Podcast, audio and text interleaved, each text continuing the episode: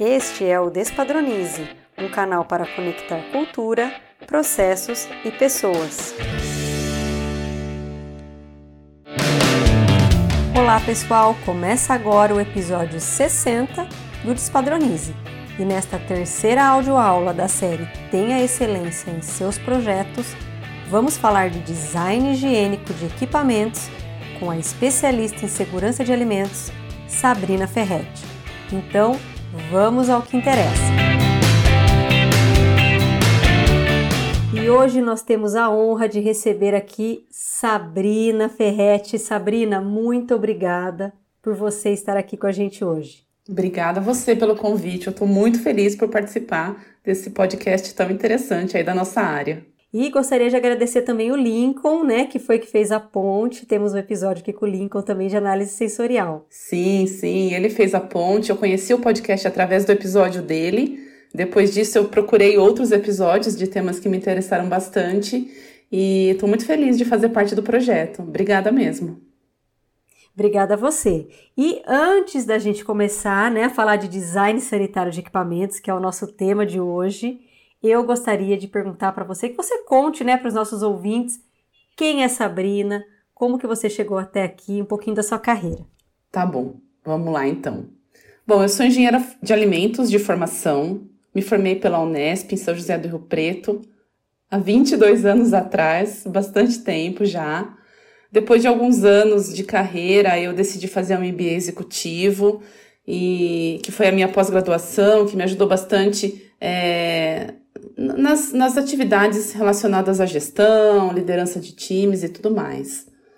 Eu posso dizer que eu atuei na área da qualidade e segurança de alimentos por 99% da minha carreira, né? Eu tive a felicidade de estagiar nessa área já é, logo em, no, né, no final do meu, do meu curso de formação, no ano de 99. Então, eu permaneci na área da qualidade por amor. Eu me apaixonei pela área e desde então, né, nunca mais larguei, larguei essa área. Eu, eu comecei minha carreira trabalhando com produtos cárneos na antiga Braslo, que é uma fábrica que ainda existe em Osasco. É, hoje ela é JBS.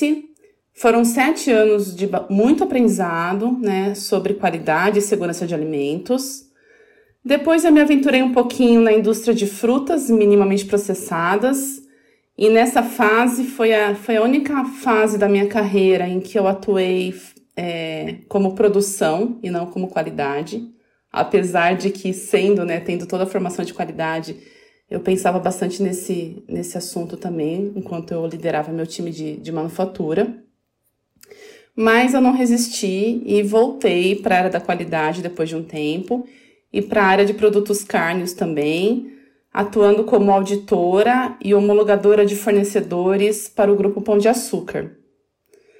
Então, nessa época, eu visitava abatedouros, tanto de, de carne bovina quanto carne suína, é, para homologar os fornecedores que poderiam fornecer para o Grupo Pão de Açúcar. Até aí, já, era já passaram mais ou menos 11 anos da minha carreira. Então, eu fui para a indústria de café onde eu fiquei mais 11 anos praticamente, é, também na área da qualidade. Atualmente, eu tenho duas atividades. Uma delas é criar vídeos de treinamento do tipo animação é, em whiteboard, que é aquela mãozinha escrevendo, né? E aí vocês que tiverem interesse podem ver alguns vídeos se vocês acessarem o canal do YouTube do blog Food Safety Brasil porque eu, eu faço alguns vídeos para o blog e posto no canal do YouTube deles. Então, se vocês tiverem curiosidade, vocês podem acessar. E a segunda atividade, que é a atividade principal, que é um trabalho numa consultoria internacional chamada Commercial Food Sanitation, que pertence à Intralox, que é uma empresa é, fabricante de esteiras modulares plásticas, na verdade, a maior empresa desse segmento no mundo. Né? E o meu foco de atuação atualmente é ajudar as empresas a melhorarem né, seus sistemas de sanitização e o design higiênico de equipamentos. Olha só, mais essa coincidência, né, Sabrina, que é a Braslo. Exatamente. Que eu também trabalhei na Braslo, acho que a gente se, se esbarrou lá em algum momento. Acho que sim, provavelmente. e até tem aqui um episódio do Nicolas, né? Episódio 38, que também é Braslo, também é ex-Braslo. Então, sim, trabalhei com o Nicolas durante alguns anos. É um grande profissional. Então, um beijo pro Nicolas também. Além do Lincoln no episódio 27, um beijo pro Nicolas também. Isso aí. Muito bom, e eu adorei essa parte que você falou dos, dos, dos vídeos, Sabrina. Conta mais como é que é. Como que surgiu isso?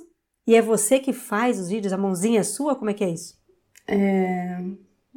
Sim, na verdade, isso foi um talento, digamos assim, que eu descobri é, entre o intervalo, é, entre uma transição de carreira, né? Quando eu saí da, da, da JD Cafés, que era onde eu atuava é, por 11, onde eu atuei por 11 anos, eu pensei em abrir minha própria consultoria.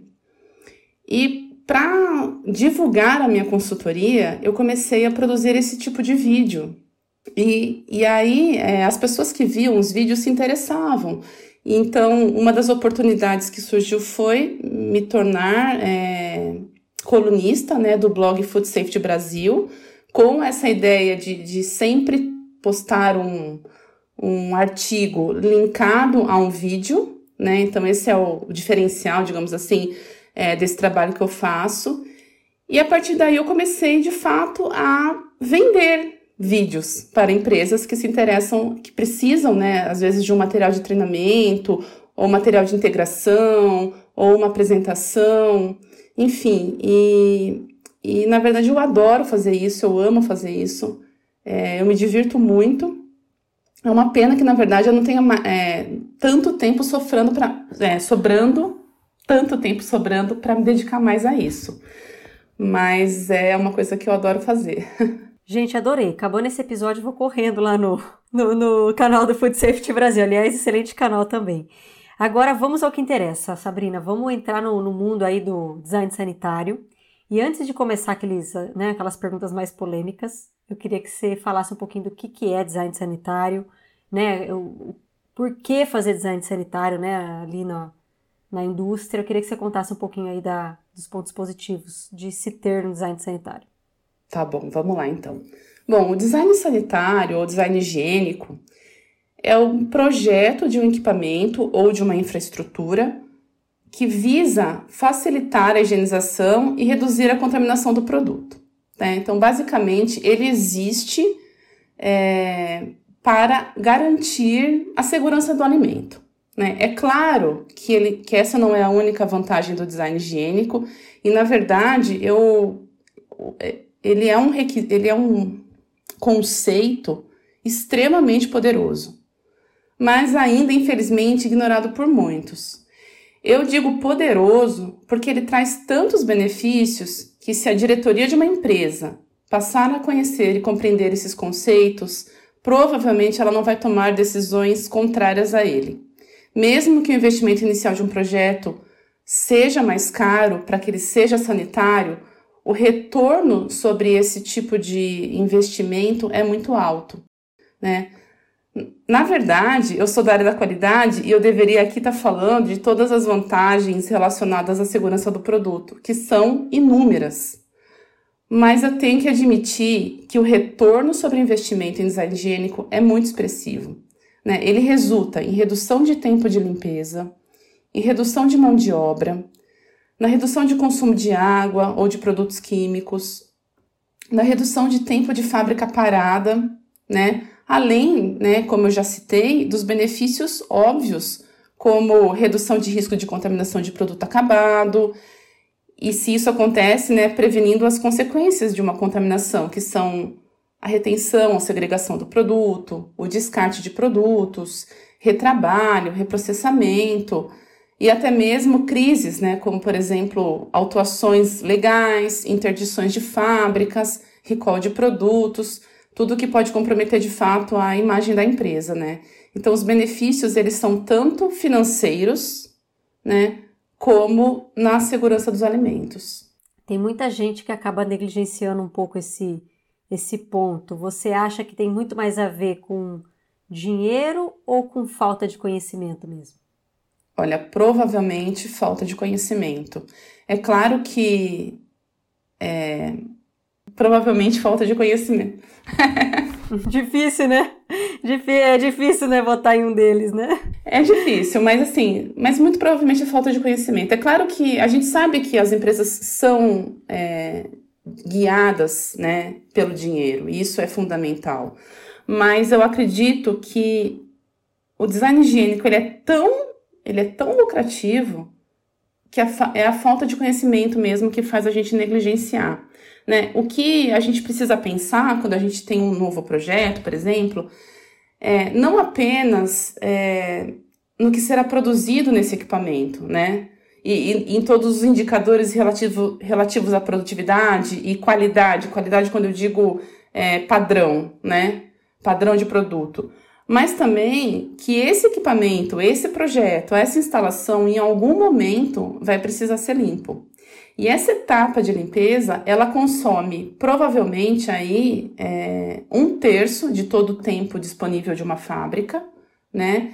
E ela é a, a primeira etapa e a última etapa do processo produtivo. Então, toda produção, todo lote começa com a limpeza da linha e termina com a limpeza da linha, né? E a gente tem que pensar também que quem faz a limpeza são pessoas, ou seja, seres humanos, né, que vão participar desse projeto, porque geralmente, especialmente em processos abertos, eu não estou falando de, de processos fechados, ou HT, mas de indústrias abertas, a higienização é feita de forma manual, com pouquíssima auto, automação, com, pou, com pouquíssima automação. Então, se há pessoas envolvidas, é preciso considerar, né, se algo, pode, é, se algo não pode ser visto ou acessado, provavelmente ele não pode ser limpo. Um exemplo muito real para a gente pensar no nosso dia a dia é, é o seguinte: limpar embaixo do nosso guarda-roupa. Pensa o seguinte: se você quiser fazer uma limpeza diária embaixo do seu guarda-roupa, você consegue? Né? Eu tenho certeza que, que muitas, que com raríssimas exceções, a grande maioria vai falar: não, é impossível eu limpar meu guarda-roupa todos os dias, embaixo dele. Porque eu não tenho acesso, porque é difícil, porque ele é pesado. Então, a gente tem que pensar, a gente tem que pensar nisso na fábrica. Indústrias de alimentos precisam ser limpas com uma frequência muito regular. Algumas diariamente, outras semana, semanalmente, mas a frequência é alta, né? E se você tem dificuldade de acessar, você não vai limpar. Né? Esse é o grande ponto. Né? E mesmo que você tenha é, esta tarefa, né, que você tenha, que você seja pessoa dedicada a essa atividade, se essa atividade for muito difícil, a chance de você fazer essa atividade mal feita é muito grande. É isso que a gente precisa pensar sempre que a gente vai projetar algo novo ou reformar algo, né? É, retrofitar algo na nossa fábrica. Com certeza, eu estou aqui lembrando a minha época de fábrica, de gestão de qualidade, sempre tem aquele aquele ponto, aquele equipamento, aquela, né, aquela parte que você fala, gente, aqui precisa melhorar. É, é às vezes eu visito fábricas que eu, eu chego a questionar para o gestor, para a pessoa da qualidade, enfim, se ela limparia aquela situação, né? Aquele, aquela estrutura ou aquele equipamento, porque é muito fácil cobrar do outro, né? Mas se colocar no lugar do outro é, é o que vai te trazer a necessidade, a urgência, muitas vezes, de revisitar todo o seu projeto. Agora, se ele puder já nascer com esse conceito, aí é o melhor dos mundos, né? Com certeza. E fala para mim, Sabrina, em, é, em, relação a referências, né? Porque muito quando a gente vai falar de qualidade, a gente busca uma referência, uma norma, enfim. Quando a gente está falando de design sanitário, existe referência? Eu consigo buscar isso em algum lugar? Sim, para aqueles que amam uma norma, sim, existe, existem várias referências. Eu vou. Norma Lovers. É, pode ser isso. Hashtag Norma Lovers. mas enfim, é, eu vou trazer. Eu trouxe aqui cinco referências, mas existem muitas. E todas elas, todas as que eu trouxe aqui, elas não são referências legislativas, né, regulamentadoras, elas são normas é, são guias, na verdade, né? São guias que ajudam as empresas a melhorarem aí as, a, o design higiênico é, dos equipamentos e fazerem melhores projetos. O mais conhecido, provavelmente, de todos é, aqui no Brasil é o EHED, né, o EHEDG, que em bom português significa Grupo Europeu de Projetos Sanitários de Equipamentos. É uma instituição é, que tem guias muito conhecidos, diversos guias especializados em diferentes indústrias. Né? Eles são desenvolvidos por um time colaborativo de fabricantes de equipamentos, empresas de alimentos e institutos de pesquisa. É, alguns guias são gratuitos, mas a maioria, apenas associados pagantes têm acesso. Esse é o ponto negativo é, aí do, do ERED. Mas são guias muito bons e se a sua empresa é assinante ou se você, por exemplo, trabalha numa multinacional, vale a pena consultar se em algum momento a empresa não fez essa assinatura e você não tem acesso a esses guias. Um outro, é, uma outra instituição muito é, importante nesse tema é a NSF, National Sanitation Foundation, que é uma marca é, bastante conhecida, provavelmente todo mundo aqui já viu é, algum equipamento ou algum, algum laudo com a, com a marquinha NSF, né? E quando ela é encontrada em equipamento, ela significa né, que esse equipamento tem um projeto sanitário voltado para a indústria de alimentos, tá? Uma outra instituição que, que também é, fornece é, padrões né, de design higiênico é a 3A, 3A Sanitary Standard, né, que também desenvolve padrões e certifica equipamentos e peças. Ela também está organizada num tripé fabricante, indústria e sanitaristas, que são os órgãos pesquisadores e agências reguladoras, né? E ela também é, certifica peças e equipamentos é, de acordo com o design higiênico desses equipamentos. Agora, as duas últimas que eu vou falar, elas são mais úteis. É, elas são gratuitas, você consegue acessar no site dessas instituições. Elas têm um formato de checklist para quem é checklist lover também.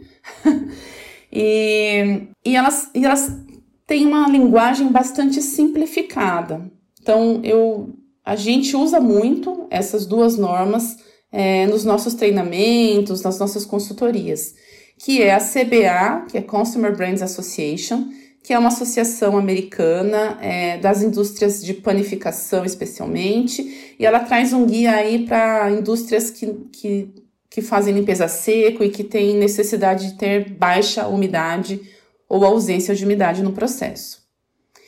E a NAMI, que é a North American Meat Institute, que é da mesma forma, uma instituição também de empresas né, é, de proteína animal dos Estados Unidos, que também criou um checklist através de uma força-tarefa, mas dessa vez focada para a indústria de carnes, mas que também serve para indústrias de alimentos úmidos em geral.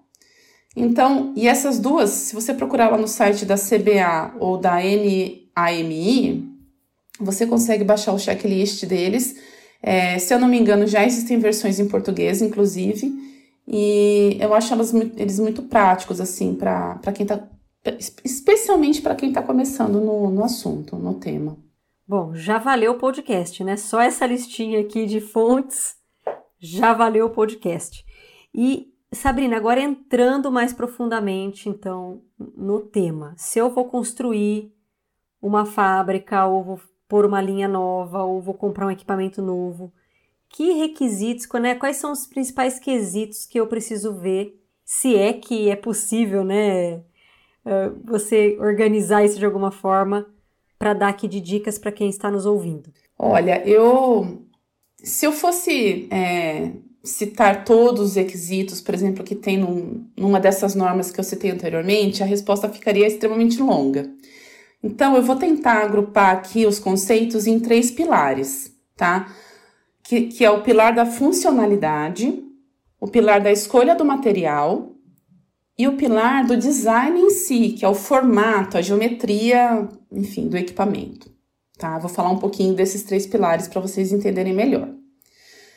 Quando a gente fala em funcionalidade, a gente está pensando que o equipamento ou a instalação Além de cumprir o seu papel primário, que geralmente é alguma etapa na produção de um alimento, ela não deve incrementar nenhum novo perigo ao produto. E essa condição de segurança, de não incrementar nenhum novo perigo ao produto, ela precisa ser mantida, ela precisa ser conservada ao longo de toda a vida útil do equipamento. Então não adianta falar assim, ah, o meu equipamento é velho, por isso que ele tá com esse problema. Não, se ele fosse um, um equipamento projetado de forma sanitária, provavelmente ele não traria nenhum novo perigo ao longo da sua vida útil, tá? Então, um exemplo né, de funcionalidade para explicar para vocês. Uma esteira transportadora. Ela tem uma função primária que é transportar um produto do ponto A para o ponto B. Essa é a função primária. Ela precisa fazer isso. Eu não posso ter uma esteira linda, maravilhosa que não transporte produtos. Ela precisa transportar produtos. Mas se ao fazer isso, ela incrementar novos perigos ao produto final, certamente existem oportunidades na melhoria do design desse transportador. E aí, quando a gente fala em perigos é, relacionados a um transportador, a uma esteira transportadora, poderia ser, por exemplo, perigos químicos, porque ela é feita de um plástico que não é atóxico, não é food grade, por exemplo. Ou perigos físicos, porque ela é quebrável demais e ela solta pedaços né, da esteira no produto. Ou microbiológicos, porque ela é tão difícil de limpar né, que em algum momento vai haver o crescimento é, microbiano nela e a contaminação do produto. Então, é, uma esteira projetada para ser sanitária, ela não agregaria nenhum desses tipos de produto, nem quando ela é novinha e nem ao longo da vida útil dela. O, outro, o segundo pilar, que é escolha do material. Bom, a gente precisa escolher o material certo para o uso pretendido. Então, a gente sabe que os processos produtivos, eles têm condições ambientais e condições de processamento bastante diversos. Então, a gente tem ambientes úmidos, ambientes secos, ambientes frios, quentes, ingredientes mais ácidos, ingredientes mais alcalinos, salmouras, materiais gordurosos, enfim, é infinito, são infinitas as possibilidades, né? Portanto, também há uma infinidade de possibilidades de materiais. E o mais importante é a gente entender e encontrar material que é compatível com o nosso processo. E quando a gente pensa em processo, a gente tem que pensar no processo produtivo, mas também no processo de higienização, porque às vezes o, o equipamento ele até resiste, até resiste ao seu processo produtivo, mas ele não resiste à sua higienização, porque você usa uma pressão muito alta na água, que não deveria, mas usa, ou porque você usa água muito quente, que não deveria também, mas usa, enfim, ou porque, sei lá, você quer que a sua esteira branca ela esteja branquíssima, enfim é, a gente precisa pensar na compatibilidade sempre dos processos produtivos, do processo de higienização com o material que você escolheu. Então, é, uma coisa importante nisso, que acontece com bastante frequência, é que a manutenção da, da empresa geralmente ela é pressionada para reduzir custo de peça de reposição, por exemplo. Ah, comprar peça original é muito caro vamos tentar comprar uma peça paralela porque é mais barata, né? E o que normalmente acontece é que essa peça paralela, né, que não é original, ela pode não ter o mesmo desempenho em todos os quesitos. Então, às vezes, ela até faz o equipamento funcionar, mas ela não é tóxica, ou ela não é tão fácil de higienizar, ou ela não resiste ao produto químico que você usa na higienização é, né, do seu equipamento. E, e, esse estudo, essa análise de risco, geralmente não é feita, né? Então, geralmente a gente substitui a peça pensando na única, é, na, na, prioridade que é fazer equipamento rodar. E esquece de todos os outros fatores que vão ser influenciados por essa substituição, tá? Então, escolher o material certo é fundamental para não trazer contaminante para um produto e isso faz parte do design do equipamento. E o outro ponto, que é o design em si, ou seja, o formato, a forma, né, a geometria é, desse, desse equipamento ou dessa instalação. E aí a gente tem, aí sim a lista é infinita também de recomendações, né? Mas a gente consegue é, resumir ela de alguma forma. Então, primeiro ponto, evitar locais, pontos de difícil visualização e difícil acesso. Né? Como a gente já falou no exemplo lá do guarda-roupa, se você não consegue acessar, você não consegue ver a sujeira, provavelmente você não vai limpar. Né? Quantas vezes você arrastou um móvel na sua casa e falou: Nossa, não imaginei que estava tão sujo? Né? Porque aquilo não te incomoda, né? Porque você não vê. Então, esse é um ponto importante, né? O outro ponto é evitar acúmulo de detritos, acúmulo de, su de sujidades, acúmulo de líquidos, né? Ou seja, evitar o que a gente chama de nicho, ou um nome um pouco mais é, popular aí, junta sanduíche, né? O que, que é a junta sanduíche? É, geralmente é a junção de duas superfícies paralelas, encostadas uma na outra a uma distância que aparentemente é muito pequena, mas que na verdade não é hermética.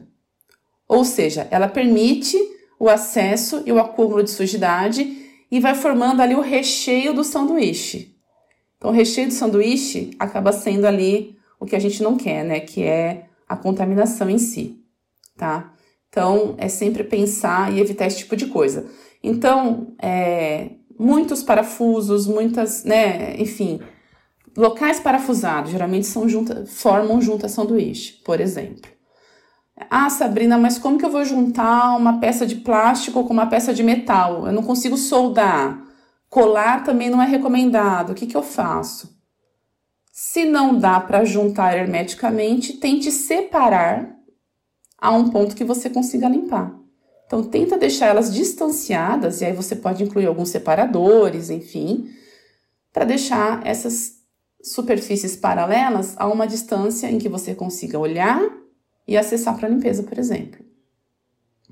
E um outro fator é garantir a autodrenabilidade, né? evitando topo reto, então sempre fazer um topo inclinado, evitando concavidade, né? Então, é, sempre aquela barriguinha né, que forma no equipamento que junta a água, ou então é, obstruções né, que impeçam que o líquido escoe livremente. Então, se você conseguir garantir esses três aspectos, você já cobriu aí boa parte do design sanitário de um equipamento. Basicamente, é, eu, eu recomendo fazer três perguntinhas. Vai acumular sujeira? Se vai acumular, eu consigo ver e consigo limpar? Se eu tiver que limpar, vai ser simples ou complicado? E por complicado, aí você entende. Ah, eu preciso de uma ferramenta específica para desmontar o equipamento?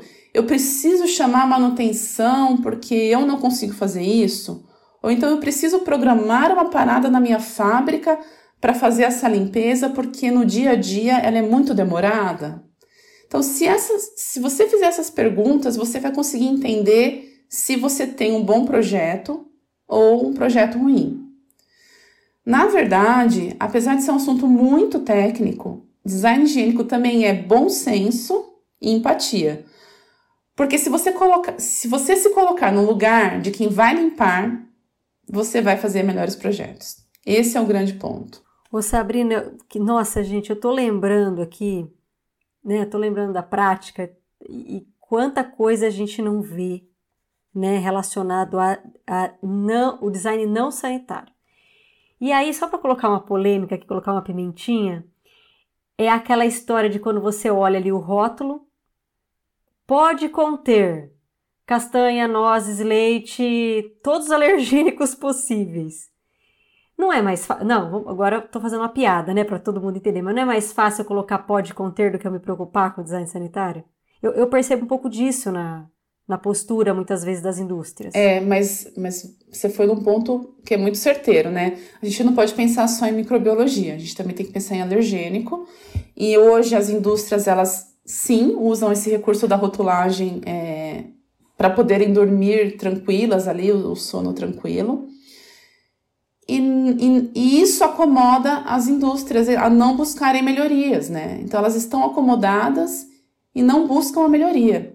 Então, realmente, dependendo do tipo de produto, às vezes ele, ele não é realmente um produto muito suscetível à contaminação microbiológica e o que faz com que as indústrias é, relaxem um pouco, um pouco nesse quesito design higiênico, mas se esquecem também da questão dos alergênicos, né?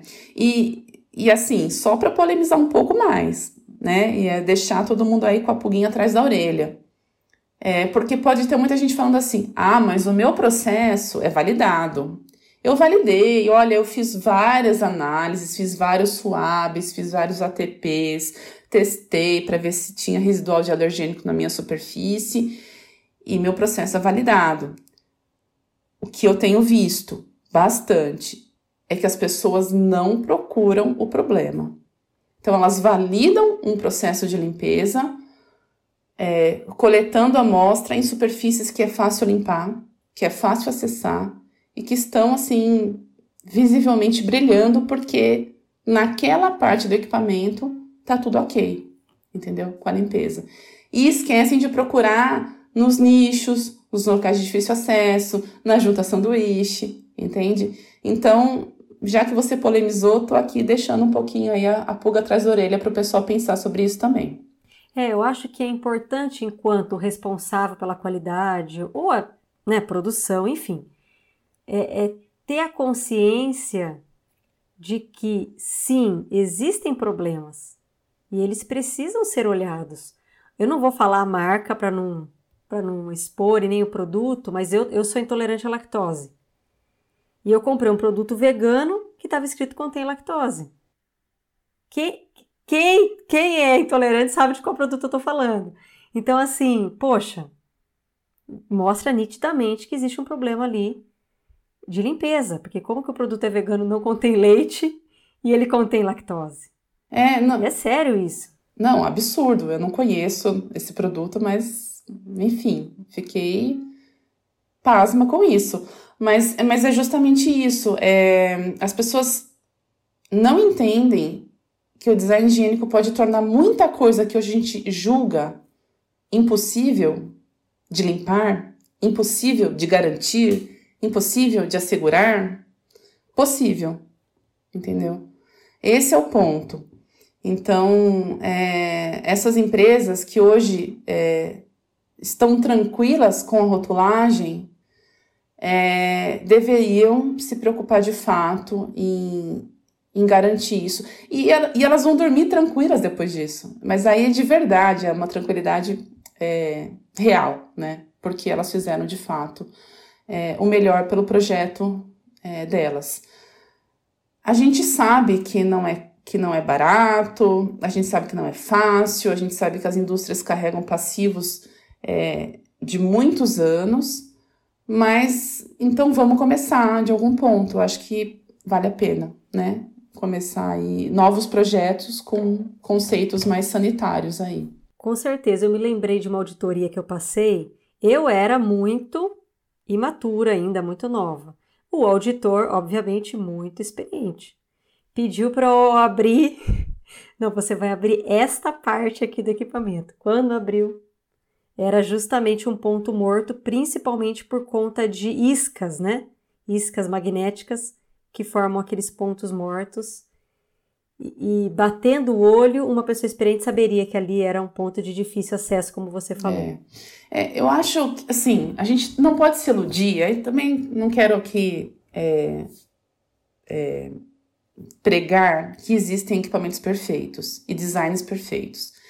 Nunca, assim, a gente sempre vai ter um nicho, a gente sempre vai ter um local de acúmulo, mas é importante que a gente conheça, que a gente minimize em primeiro lugar, minimize esses pontos. Em segundo lugar, não conseguir minimizar, que eu conheça quais são esses pontos e que eu tenha um plano para garantir é, a, a condição é, condição aceitável desses pontos ao longo de um determinado período, né?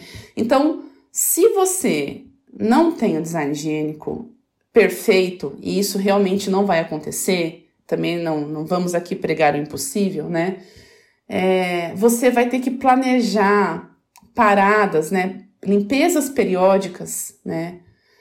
Nessas, nesses pontos de acúmulo aí em que você não consegue fazer a limpeza de rotina. A limpeza de rotina que eu digo é aquela limpeza que você vai fazer sempre que você parar a fábrica para limpar. Pode ser diária, pode ser semanal, como eu disse, depende muito é, de cada produto, de cada fábrica, de cada rotina né, de, de, de empresa, de produção. Mas além dessa limpeza de rotina, você vai ter que programar uma limpeza periódica, que vai acontecer numa frequência menor né, do que a sua limpeza de rotina. Essa limpeza periódica, ela vai, ela precisa atingir, acessar esses pontos em que você não consegue acessar normalmente. Quanto maior o número de pontos, quanto maior a dificuldade desses pontos, né, você vai ter que parar a sua fábrica mais vezes para fazer essa limpeza. E você vai despender muito mais mão de obra, é, muitas vezes mão de obra técnica, especializada. Você vai ter que pegar um técnico de manutenção que tem um salário é, melhor para fazer a limpeza do equipamento, porque só ele consegue desmontar aquele equipamento e acessar aquele equipamento. Então, é, tudo precisa ser pensado e colocado na ponta do lápis, né? O que a gente não pode é negligenciar a realidade. E o que a gente deve é validar aquilo que a gente definir como padrão para nossa empresa. Então, se eu definir que uma determinada limpeza acontece semanalmente, porque eu não consigo limpar ela diariamente, não consigo limpar aquela parte de equipamento diariamente, eu preciso garantir que aquela frequência semanal ela é suficiente para não trazer contaminação para o meu produto. É, tanto em termos de alergênicos, que aí já é bem mais complicado, né? Quanto em termos de microbiologia, que é um pouco mais tranquilo, mas ainda assim é, não podemos dizer que é tranquilo, tá? Então, é, é isso que a gente precisa pensar, né? Que eu tenho um equipamento que não que realmente vai acumular, que realmente vai juntar a sujeira, então o que, que eu posso fazer para validar que a limpeza não vai ser diária, mas que uma nova frequência é suficiente para manter esse equipamento em, em boas condições de produção. Perfeito, Sabrina. Então, já que é para polemizar, vamos polemizar mais. É, tem muito essa coisa de tipo, ah, mas eu cheguei aqui e já o equipamento já estava aqui, a culpa não é minha, a culpa é da engenharia. A culpa é do pessoal de projetos. Ah, não, mas a culpa é do pessoal de manutenção. Afinal de contas, de quem que é a atribuição, né, que para garantir a que esses equipamentos estejam dentro de padrões aí aceitáveis? É, eu se é que tem, é, né? Não, na verdade assim, de todos, todos, né? Todos, na verdade assim, design higiênico é uma questão cultural. Então assim, ela tem que estar tá impregnada na cultura da empresa. Se ela é cultural, ela não tem um dono, né? Ela é de todos, assim como lavar as mãos para entrar na fábrica, assim como, enfim, as boas práticas de fabricação. Na verdade, design higiênico, ela tá lá na base da pirâmide lá da segurança de alimentos. Ela é um programa de pré-requisitos, né? Ela não é, é ela não, se você não tiver um bom design higiênico na base do, da sua pirâmide, aí é que o seu HCCP, seu APPCC vai ter que ter muitas, muitos PCs ou PCCs ou PPROs, medidas é, de controle para prevenir aquele perigo que você deveria ter prevenido na base da pirâmide. Então, isso é ponto. Então, design higiênico é básico e é cultural. É claro que se a manutenção e engenharia tem esses conceitos muito claros, já é um enorme passo em direção ao sucesso, porque são eles que puxam os projetos, eles que lideram os projetos, né? tanto de novos equipamentos, novas fábricas, novas linhas, quanto a reforma de equipamentos antigos, por exemplo. Mas se eles não envolverem as áreas da qualidade, a área da produção e a tão esquecida área de higienização, porque ela é esquecida, praticamente vai ser impossível que um projeto seja de fato sanitário. Porque é preciso que todos esses especialistas dessas áreas coloquem o seu ponto de vista e lutem, de certa forma, né, pelos seus interesses mais genuínos. Então, é, a, a, é por isso que eu digo que a área da higienização é fundamental né, como projeto, porque todo mundo esquece que o equipamento vai ser limpo.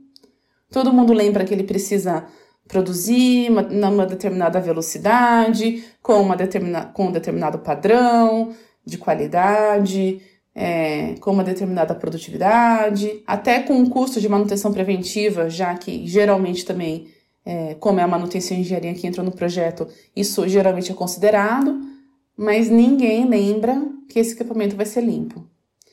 E é aí né, que mora a grande falha dos projetos. Né?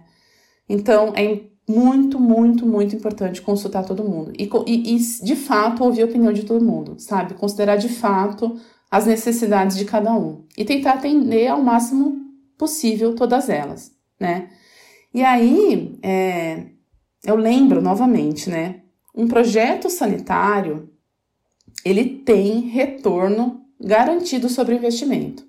É porque ninguém para para colocar tudo na ponta do lápis e fazer a continha, né? Mas para convencer a diretoria de que você vai ter um retorno muito mais alto naquele investimento, né? Você precisa pensar em todos os custos operacionais pós-instalação. Então, assim, tá bom, instalei meu equipamento.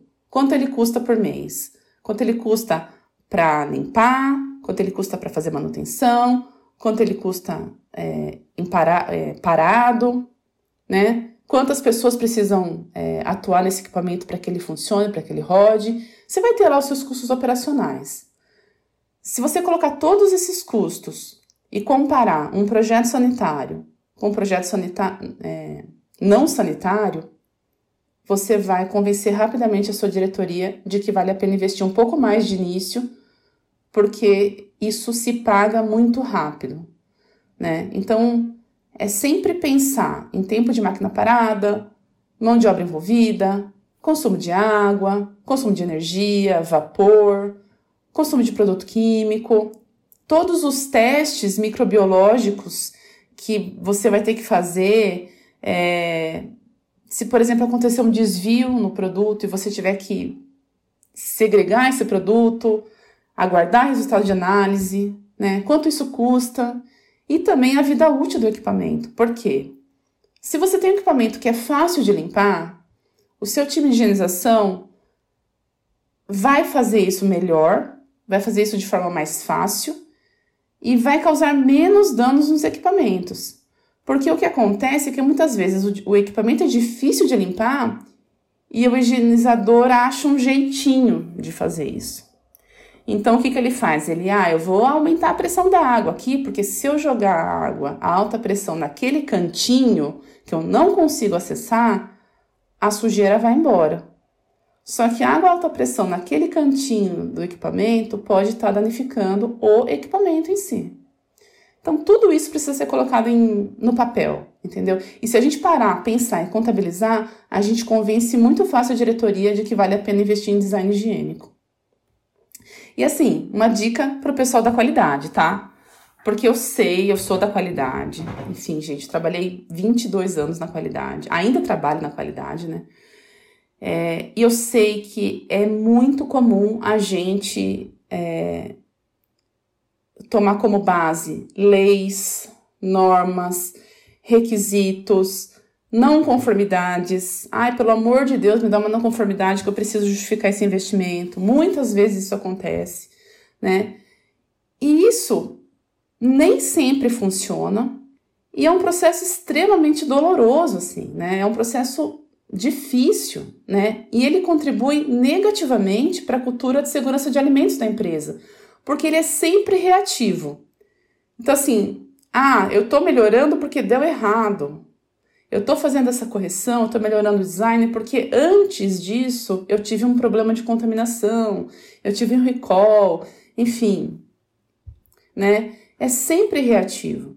Quando você começa, desde o início do projeto, a usar justificativas é, que interessem né, ao setor administrativo, às lideranças, que seria o retorno sobre investimento de capital, redução de custos operacionais, redução de desperdício.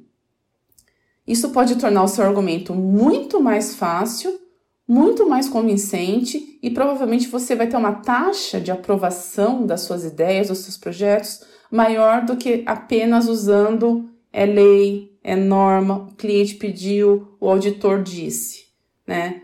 Que esses, esses argumentos hoje em dia é, nem sempre fazem é, o efeito que a gente deseja.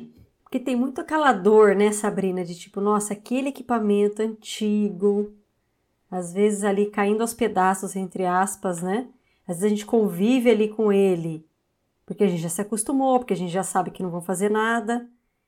E aí não tem ali o investimento. Acho que tem muito disso que você falou, né? Como convencer ali é. a, a diretoria. É, na verdade, é, a empresa ela precisa encarar o problema, né? Ela tem um equipamento ali antigo, e a, a ideia é, é, trocar esse equipamento, manter esse equipamento, enfim, retrofitar esse equipamento. Existem essas dúvidas, né, essas questões.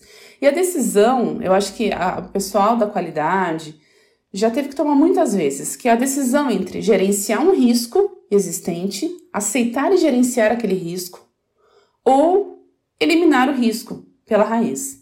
Então, são duas decisões. Né? Então, muitas, a gente toma essas decisões, a gente aceita é, riscos e a gente elimina riscos inúmeras vezes quando a gente está fazendo análise do, no nosso APPCC, análise do nosso plano de food defense, fraude, enfim, no nosso gerenciamento de riscos, de gestão de crises, a gente faz isso. E no design higiênico é a mesma coisa. É, de novo, parar e pensar: eu quero gerenciar esse risco ou eu quero eliminar esse risco? Em alguns casos, o gerenciamento de um risco ele é viável, ele envolve alguns custos, mas ele pode ser estrategicamente aceitável. Então, você pode assumir que você vai ter uma parada de produção semanalmente para realizar uma limpeza mais profunda em um equipamento que você não consegue limpar de forma rotineira, né? E, e validar isso, e fazer os testes, todos os testes que você precisa fazer, e validar essa rotina semanal e aceitar que é com isso que você vai conviver, né? Ou você pode falar não, olha, não dá para gerenciar esse tipo de coisa, é, complica demais a nossa situação, vamos substituir esse equipamento. Então, assim, tudo depende muito de, de, do trabalho na gestão do risco que você quer assumir. Então, assim, são muitos fatores envolvidos. Por exemplo, eu tenho, a gente tem clientes que você fala assim: "Ah, vamos reduzir o seu intervalo de higienização". Ele fala: "Não, eu não quero reduzir o meu intervalo de higienização. Porque eu trabalho em três turnos e o meu turno da noite é o da higienização e eu preciso ocupar esse turno limpando as máquinas".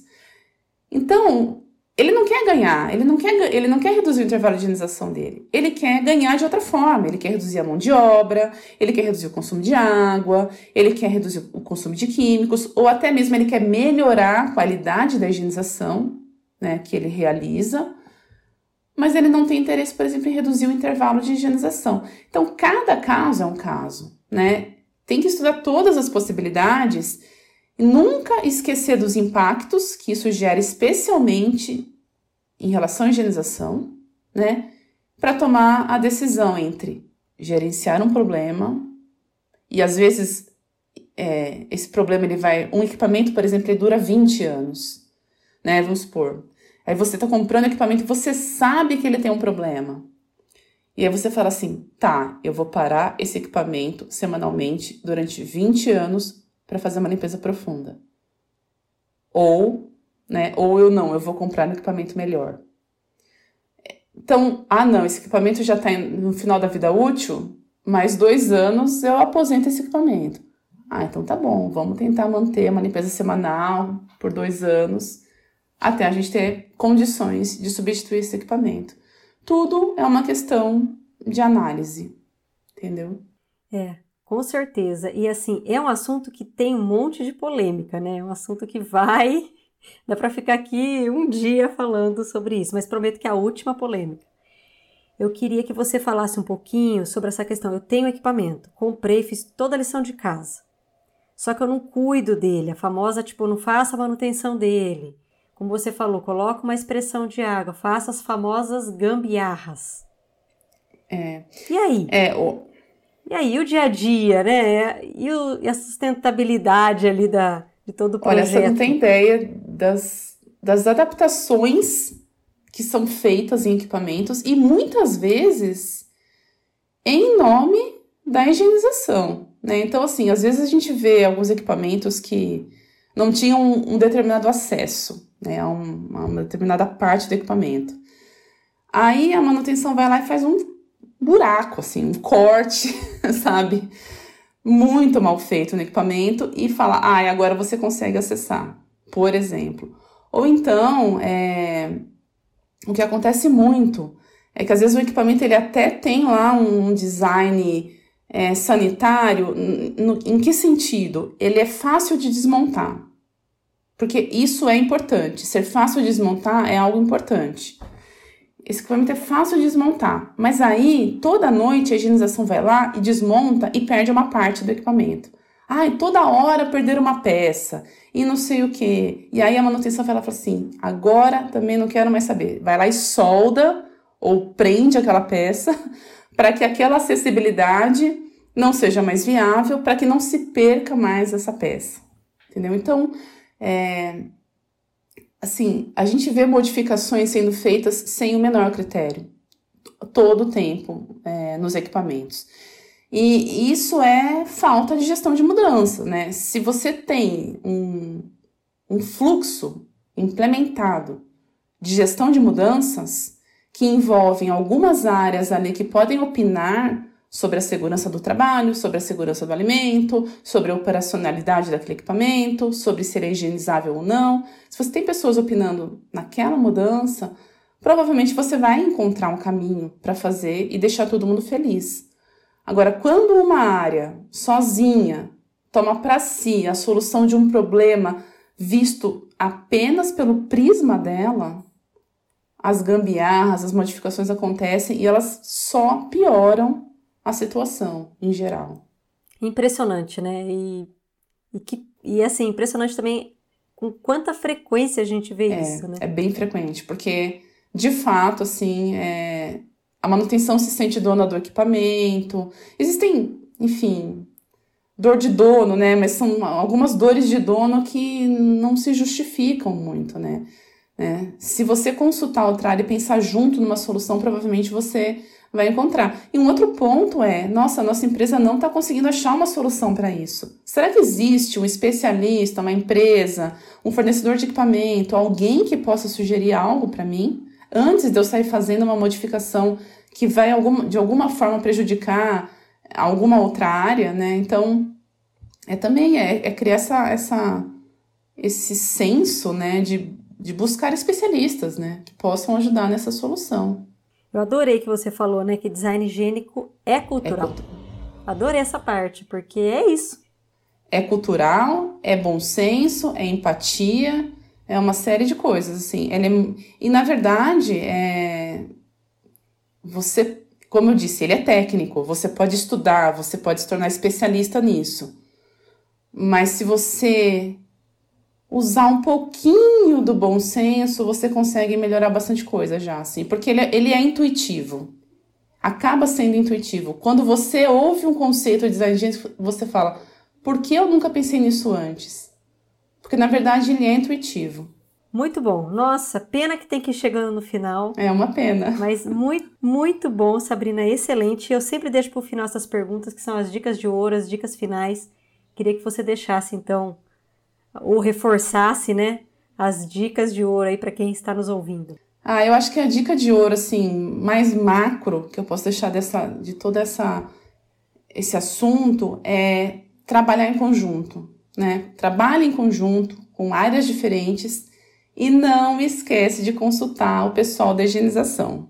Eles são, eles existem, eles têm conhecimentos, eles são extremamente importantes e eles vão ajudar demais a criar designs mais higiênicos para sua para sua fábrica.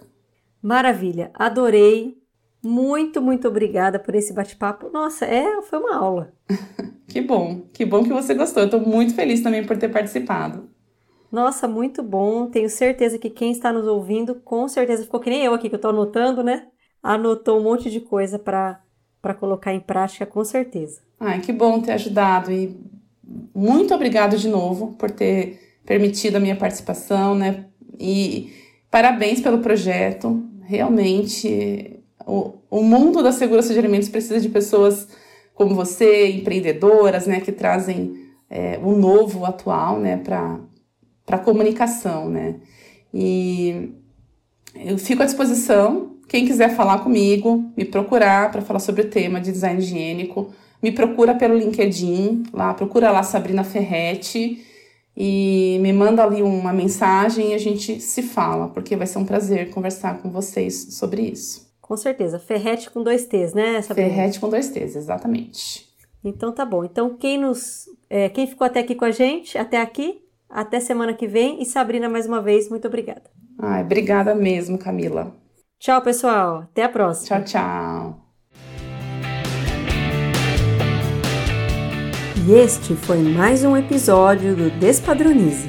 Eu sou Camila Nascimento, responsável pela produção e apresentação deste podcast, com edição de Raquel Venturini. Lembrando que o Despadronize é um canal de conteúdo da ESA e você pode nos acompanhar pelo LinkedIn, Instagram ou pelo nosso blog no plataformaesa.com. Até semana que vem!